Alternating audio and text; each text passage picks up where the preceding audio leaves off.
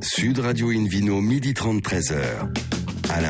Bonjour à tous les amoureux du vin et de la modération. Bienvenue à bord du numéro 982 d'Invino depuis la création de l'émission.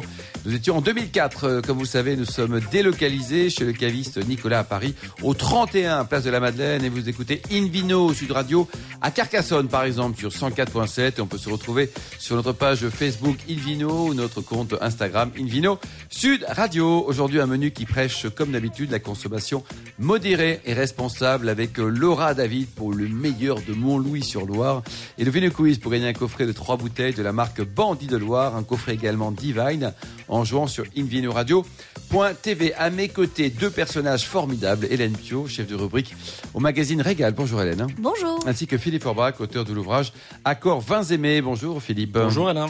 Pour commencer cette émission, Invino Studio Radio accueille par téléphone Jean-Louis Denoy. Bonjour Jean-Louis. Alors racontez-nous, vous êtes né en Champagne à Cumières et vous avez vécu de, belles aventures en Afrique du Sud. Racontez-nous, qu'est-ce que vous avez fait là-bas pendant quelques années?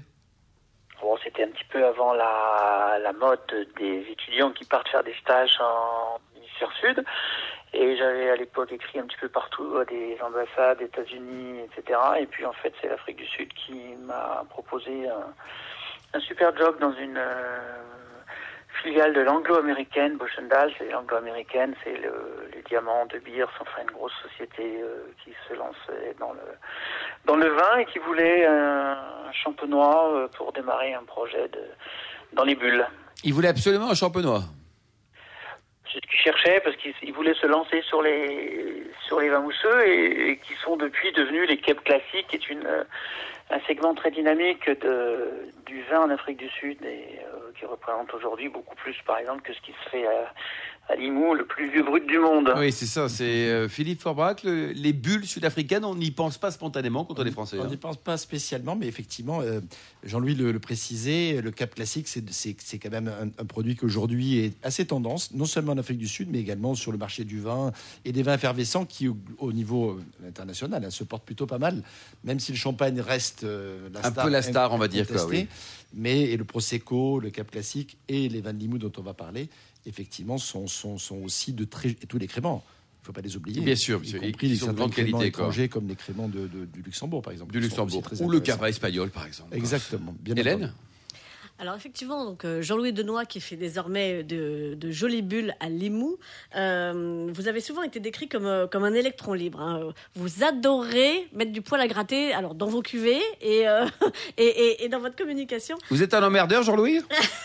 Ah, j'ai pas dit ça. Non, mais je me, je me défends, j'essaie de faire passer, euh, j'essaie de faire passer des, des points de vue. Et c'est sûr que lorsqu'on a un petit peu voyagé, roulé sa bosse un peu partout et qu'on atterrit à Limoux dans les années 90, euh, on Ouais. n'est pas dans le même monde. Il y a Quoi. un choc culturel et, et géographique aussi. hein. Alors on va revenir un petit peu d'abord sur euh, sur votre parcours. Euh, donc euh, effectivement, je- on, on le disait, champenois d'origine, euh, la même promotion que euh, euh, un certain Célos, ça, ça, ça- enfin, c'est un certain un certain Anselme Célos. Euh, ça, ça, ça pose effectivement déjà euh, le niveau de cette promotion-là. On plaint un peu les professeurs hein, cette année-là. Euh, ça, ça a pas dû être facile pour eux. Euh, et puis euh, et puis euh, bah, Non, il y avait un an de décalage, mais euh, on n'était pas des contestataires, mais à, à, à Beaune, euh, ni des rebelles, à Beaune, il y a un esprit euh, dans, dans ce lycée très, très qualitatif et qui était effectivement en décalage avec euh, euh, la production en Champagne à l'époque, enfin qui a bien changé depuis. euh, Et euh, ça nous amène en position de contestataire lorsqu'on revient euh, dans, dans l'environnement productif champenois des années 90, mais euh, c'était euh, professeurs comme Max Léglise qui sont qui sont des gens qui étaient des gens vraiment très qui nous orientaient vers la qualité. Bien sûr. Euh, donc la suite de votre parcours, c'est la, la création de Charles de Fer avec des vins de France euh, dans les années 80. Euh, il y a donc ce, ce long parcours en, en Afrique du Sud. Euh, la, la création du domaine de l'Aigle également, la découverte du cru de Roquetaillade euh, et, et, et cette, belle aventure qui, qui sera revendue plus tard. À Gérard Bertrand. à Gérard Bertrand, absolument. Euh, enfin, à Antonin Rodet d'abord, puis, Oui, euh, et voilà, Gérard puis à Bertrand Gérard. Bertrand ensuite. Exactement. Euh, et puis, euh, et puis ce, ce retour au vignoble à 45 ans, euh, cet achat de vigne en Val d'Agly dans le Haut-Roussillon.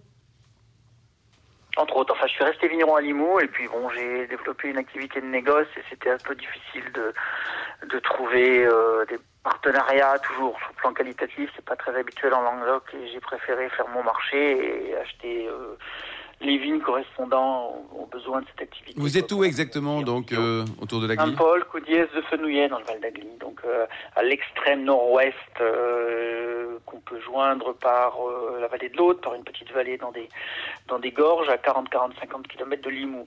Donc c'est également le euh, la zone la plus fraîche du Roussillon. Euh, mais ça reste un tout petit peu plus chaud quand même que la zone la plus fraîche de, de l'Aude où on est à Limoux quoi. Et donc euh, à Limoux c'est plutôt les chardonnays, les pinots noirs. Là-bas c'est les les syrahs et euh, un petit peu de merlot cabernet. Ouais. On est limite pour le grenache même sur ces zones-là. D'accord. Euh, vous, y êtes, vous êtes passé intégralement en bio en 2009. Oui, tout à fait. Et donc, bah, c'est- peut-être plus simple dans la région euh, aussi que, que dans le nord de la France. hein. Oui, on a moins d'excuses de pas y être. C'est ça. Et puis il y a du vent. Parce que là-bas, il y a le vent aussi qui aide. Ouais. Ouais. Et puis alors, vos premières cuvées sans sulfite, 2012. Racontez-nous. Ben, J'étais pas trop branché sur les vins nature que j'aime pas trop lorsqu'il y a des défauts. Et euh, j'avais lu l'excellent livre euh, sur les grands vins sans sulfite d'Arnaud Imélé, un œnologue alsacien, et qui m'a euh, complètement convaincu de, de se lancer. Quoi. Je lui avais fait goûter des vins et il m'a dit mais tu y es, il suffit juste d'enlever les sulfites maintenant. Quoi. Et ça s'est passé très très bien. Donc c'est une approche euh, euh, biocontrôle où euh, on ne laisse pas partir les vins comme dans, dans, dans les vins nature. Quoi. Mais on, Et alors aujourd'hui, vous avez quoi, Jean-Louis? Donc vous avez une gamme de vins, vous avez les trois couleurs. Qu'est-ce que vous avez exactement? Les trois couleurs en sans sulfite. Alors pour les bulles, c'est facile puisqu'on est protégé en permanence par le gaz carbonique dans la bouteille. Les rouges, c'est relativement facile aussi si on travaille proprement puisqu'on a les tanins qui tiennent le vin. C'est beaucoup plus délicat pour le blanc. D'accord. euh, Vous êtes en quoi Vous n'êtes pas en appellation? Vous êtes euh, en appellation? Non, on les revendique pas. Non, on est dans la zone d'appellation. L'appellation dans le sud, c'est plus une source d'ennui que d'autre chose. Autre chose. Les cépages, vous avez quoi alors dans cette belle région catalane? Alors moi j'ai surtout des, des syrahs avec euh, un tout petit peu de anecdotique, merlot, cabernet sauvignon, enfin principalement des syrahs. Et les vignes se portent bien du côté de, de Saint-Paul de Codiès parce qu'il y avait quelques petites, euh, petits virus là-dedans, non? Oui, il y a tout ça. le problème numéro un, ça reste la sécheresse. Hein, une année sur deux, euh, on va dire deux années sur trois, les petites récoltes de la sécheresse et la chaleur. D'accord. Et vos vins, vous les vendez comment pour terminer? Vous les vendez Essentiellement vers des cavistes en France, puis à l'export. D'accord. Alors le prix, alors attendez, on a, peu, on a peut-être bien accroché là. Vous les vendez combien vos vins? Sans sulfite, environ 10 euros, 10 11 euros TTC. Ah bon, C'est très raisonnable quoi. C'est- Et vous avez créé des, des- des vins de garde pour terminer, terminer Jean-Louis ou des vins à boire tout de suite en plaisir immédiat dès qu'on a terminé une vidéo Sud Radio avec modération? C'est plutôt des, du vin à boire rapidement, mais on a eu des, des belles surprises avec des 2012 par exemple, qui étaient encore super bien il y a 5-6 ans, parce que quand on a passé le cap de, des 6 mois à un an, euh, deux ans après, le vin il se garde. Hein. Euh, de toute façon, il peut se garder 5, 6, 7 ans s'il y a suffisamment Bon, de vin. super. Vous avez un site internet pour prendre enseignement pour euh, qu'on puisse conseiller euh, vos, vos vins ou venir vous voir, pourquoi pas? Vous avez, c'est quoi votre site? Fait, JL Denois. JL Denois. JL Denois, D-E-N-O-I-S, et il n'y a pas de X. Merci beaucoup. D-E-N-O-I. Merci Jean-Louis, merci également Hélène Pio. Philippe Forbrac, on a eu une petite question concernant les mercurés. Est-ce que les, les mercurés euh, rouges ont un véritable potentiel de garde? C'est la question qu'on a eue. Vous nous rappelez peut-être un peu euh, quelques mots sur les mercurés rouges? Alors, ils sont souvent profonds, d'une euh, une teinte rubis. Ils évoquent la framboise, la fraise, la cerise. Bon, ok, ça dépend des millésimes et des, des vignerons. Ils donnent beaucoup de. C'est souvent des vins qui ont- sont assez structurés et ils, sont- ils viennent du sud de, de- de la Bourgogne, dans ce qu'on appelle la côte chalonnaise, aujourd'hui région de Mercuré. Effectivement, nous sommes en Saône-et-Loire et c'est cette appellation Mercuré qui donne effectivement, notamment en rouge et notamment dans les premiers crus, les barreaux par exemple, qui est un des, un des- des premiers crus célèbres, effectivement des vins qui sont relativement intéressants pour la garde. Ah d'accord, donc Ça vous confirmez la, la question de notre auditeur Et souvent d'ailleurs, franchement, euh, certains vignerons, au bout de 2-3 ans, font des vins qui sont allez, déjà très friands et sur lesquels le côté framboisé ou cerise prend le pas et donc ça donne de la gourmandise. Euh, Un certain nombre de, de, sont quand même des vins qui sont au minimum de moyenne garde, c'est-à-dire 5-6 ans, voire pour, un certain nombre de, de, de gardes plus intéressantes 10 ans, 15 ans. 10 ans, 15 ans. Absolument. Et alors, qu'est-ce qu'on peut imaginer comme type de gastronomie avec un mercuré jeune, donc Philippe, qui a, 2-3 ans, et, et quelqu'un qui est un mercuré plutôt qui a dépassé la dizaine? Alors, avec un mercuré jeune, une pièce de bœuf, une entrecôte, franchement, juste euh, grillée, sarment, etc., ça fonctionne très, très bien. Euh, avec un mercuré avec un peu plus de, de- d'âge, on peut aller sur un plat plus euh, en sauce, un, un- un peu plus de générosité, un bœuf bourguignon, pourquoi pas, Pourquoi par pas, hasard, oui. exactement. En ce début d'année, un agneau braisé, ça fonctionne aussi très, très bien.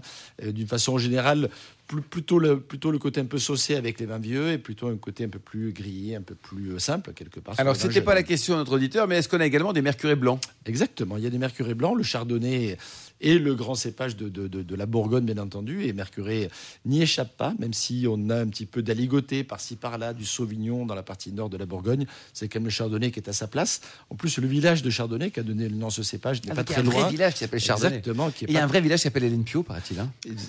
Non? Euh, j'ai- un, une Pioland, stèle, un mausolée.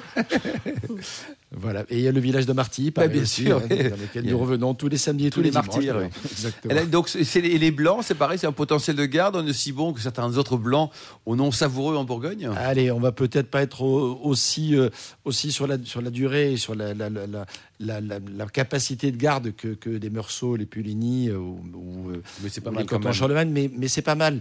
Euh, pour le coup, au bout de 2-3 ans, c'est déjà très sympa. Et en général, moi, je les aime bien autour de 5 ans d'âge.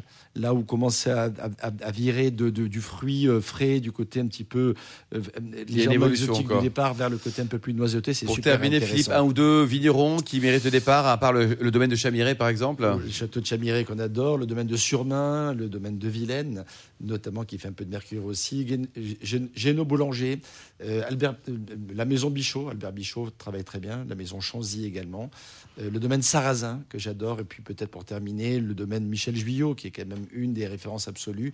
Allez, rajoutons Joblot et, et Voiric, Voilà, on a saluant fait déjà Émile. un bon tour Et finalement, on peut faire dans des vins d'un très bon rapport qualité-prix, parce que c'est un Bourgogne accessible hein, entre, Entre 15 et 30 euros. quoi. oui, euh, globalement entre 15 et 30 euros. Merci beaucoup Philippe Orbach. On se retrouve dans un instant au bar à vin du caviste Nicolas, place de la Madeleine, avec le Vino Quiz.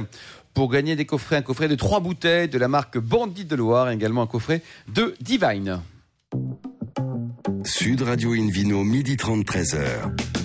Alain Marty. Retour chez le caviste Nicolas Paris, place de la Madeleine, pour cette émission délocalisée. D'ailleurs, vous qui nous écoutez chaque week-end, n'hésitez pas à nous contacter sur notre page Facebook Invino, notre compte Instagram Invino Sud Radio, pour nous indiquer vos vignerons euh, favoris, ceux que vous appréciez. On retrouve Philippe Orbach, qu'on apprécie beaucoup, le président de la sommellerie française, et puis le, le Vino Quiz. euh, Le Vino Quiz Et cette oui, semaine. ce La réponse, et puis après une nouvelle question. fameux Vino Quiz, je vous en rappelle le principe. hein. Chaque semaine, nous vous posons une question sur le vin et le vainqueur gagne de très beaux cadeaux. Cette semaine, un coffret de trois bouteilles de la marque Bandit de Loire, un coffret Divine et le livre Eunotourisme et spiritueux en France et dans le monde aux éditions Erol. Rien que ça.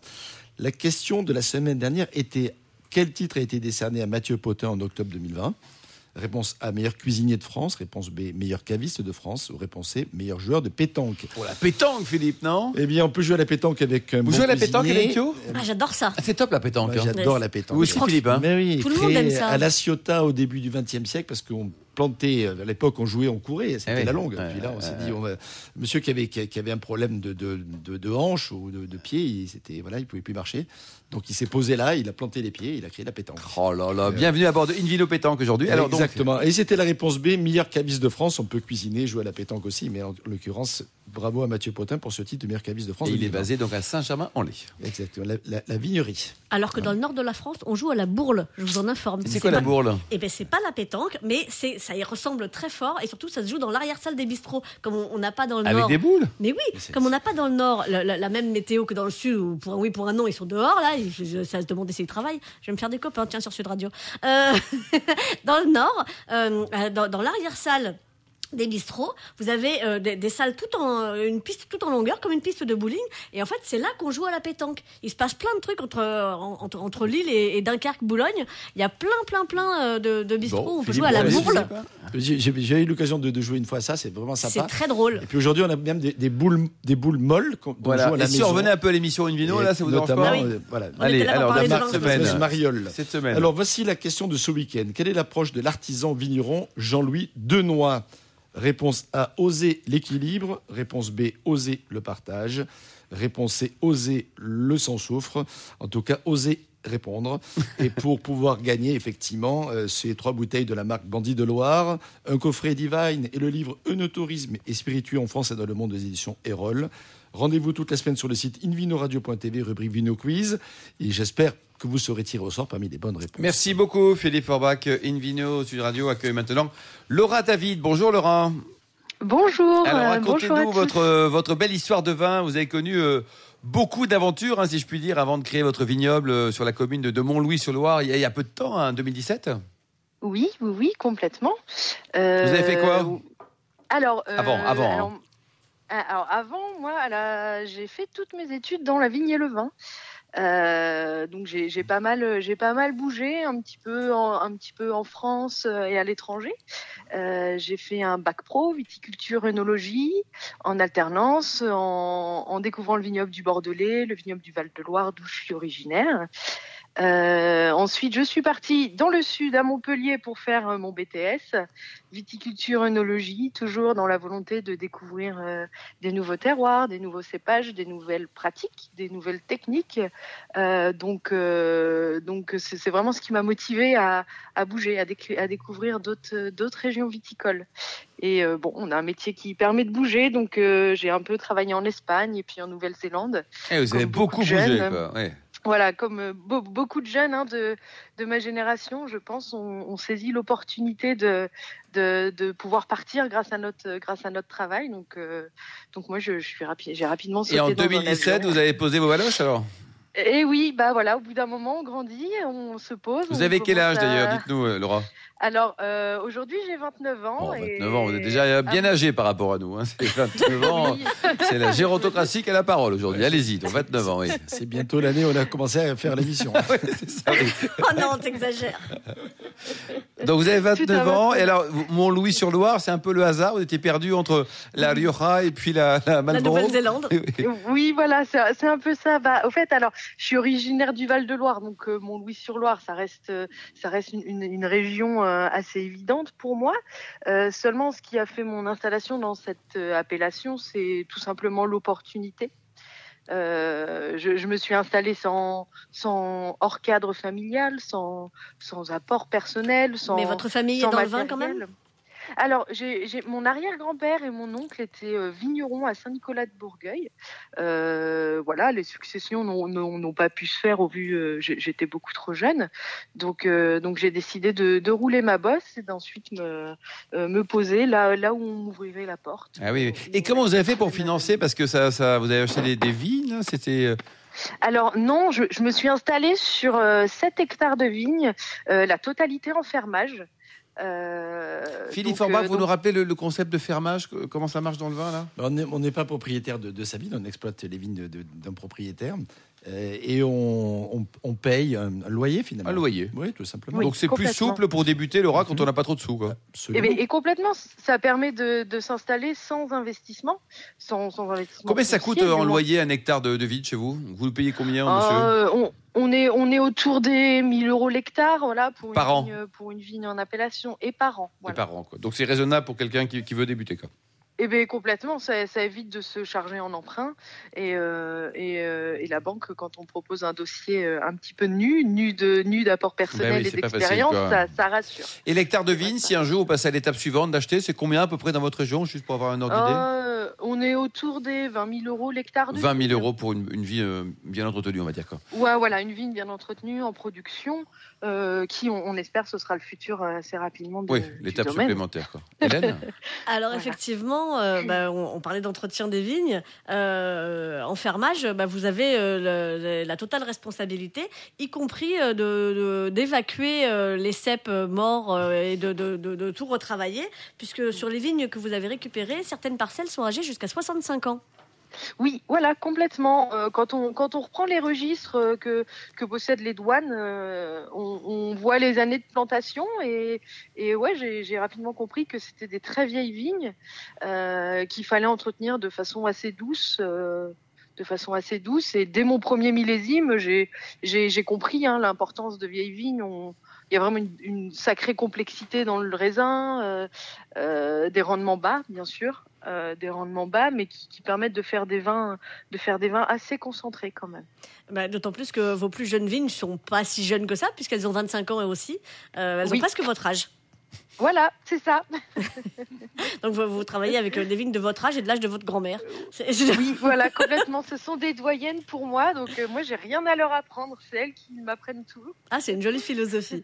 Donc, euh, puisque vous êtes, euh, donc, euh, on, on l'a dit, à, à Luçon-sur-Loire, tout près de Tours, on imagine que c'est une grande majorité de chenins. Oui. Et puis vous avez aussi du, du co, du pinot noir. Alors, Dans quelle proportion dans- Ouais, dans, le coup sur euh, sur l'îlot de 7 hectares que j'ai que j'ai en location en fermage, euh, j'ai 4 hectares et demi de chenin. Donc avec ce chenin, euh, j'ai la chance de pouvoir produire des vins de l'appellation Mont-Louis-sur-Loire.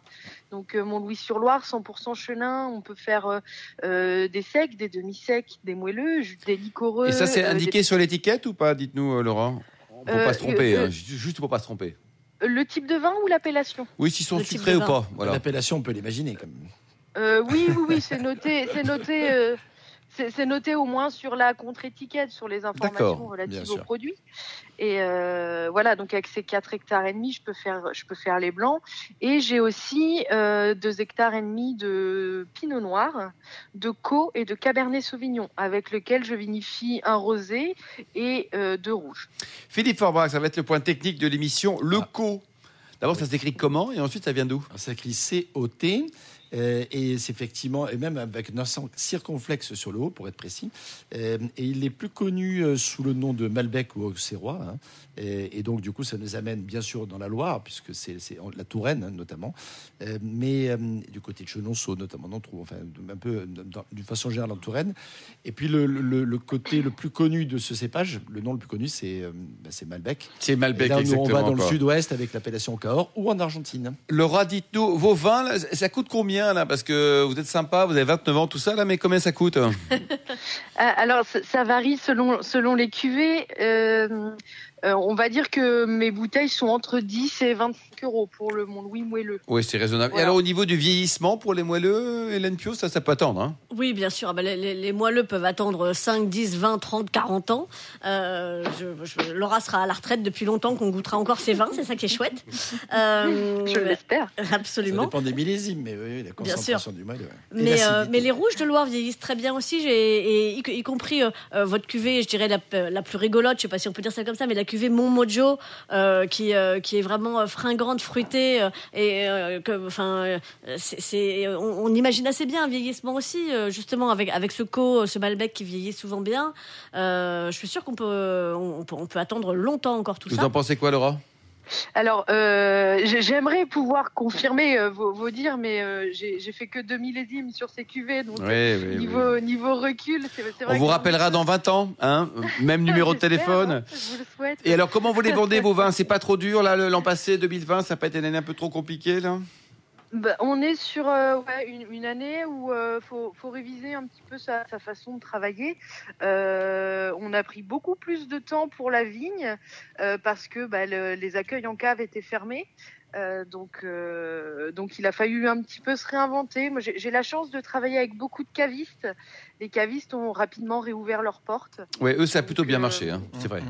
Ouais, donc je, je, je suis plutôt contente d'avoir segmenté ma façon de, de, de commercialiser mes vins. Ça m'a un petit peu, euh, ça m'a un petit peu, j'ai envie de dire, euh, sauvé en, deux- en, 2000, euh, en 2020. En 2020. quoi. Mais on est très Mm. impatient de pouvoir revenir vous voir parce que notamment euh, euh, chez vous, on peut déguster les vins dans une salle de dégustation troglodyte. Ah oui Oui, Et ça, c'est quand même très sympa dans la Loire. Euh, de, Oui. de- de découvrir cet aspect-là. Et puis on peut en profiter pour goûter euh, les, du, du pain aussi. Le pain, le vin, ça va quand même vous, souvent portez- ensemble. vous vendez du pain aussi? Euh, alors ce n'est pas moi qui le vends. Euh, j'ai- la chance d'avoir euh, euh, mon conjoint aussi passionné que moi par la fermentation et les levures. Sauf que lui, il aime pétrir, il aime Oh, un euh, conjoint qui pétrit, c'est merveilleux. il aime sentir la pâte. Euh, donc lui, il est boulanger. Et il fait Bon, des ben, levains c'est au jus de génial. raisin. Allez, quel est son prénom? Euh, il s'appelle Clément. Allez, on embrasse Clément. Bravo en tout cas, Laurent. Ben, Bravo également Clément. Merci Hélène Pio, euh, Jean-Louis Denois. On va le saluer aussi, Jean-Louis, hein, Philippe Orbach, ainsi que les millions d'amateurs de vin qui nous écoutent chaque week-end. Un clin d'œil à Angéline qui a préparé cette émission, ainsi qu'à Sébastien Pour la technique, merci à tous les deux. Fin de ce numéro de Invino Sud Radio. Pour en savoir plus, rendez-vous sur euh, sudradio.fr, invinoradio.tv, notre page Facebook Invino ou notre compte Instagram Invino Sud Radio. On se retrouve demain. N'oubliez pas, c'est demain 12h30 précise pour une nouvelle émission, toujours délocalisée chez Nicolas le caviste, hein, vous le savez, qui a été fondé en 1822. Nous recevrons Séverine Bourrier du château de Loup ainsi que Julie Laudet du château Laballe. D'ici là, excellent déjeuner. Restez fidèles à Sud Radio. Encouragez tous les vignerons français, surtout respectez la plus grande des modérations.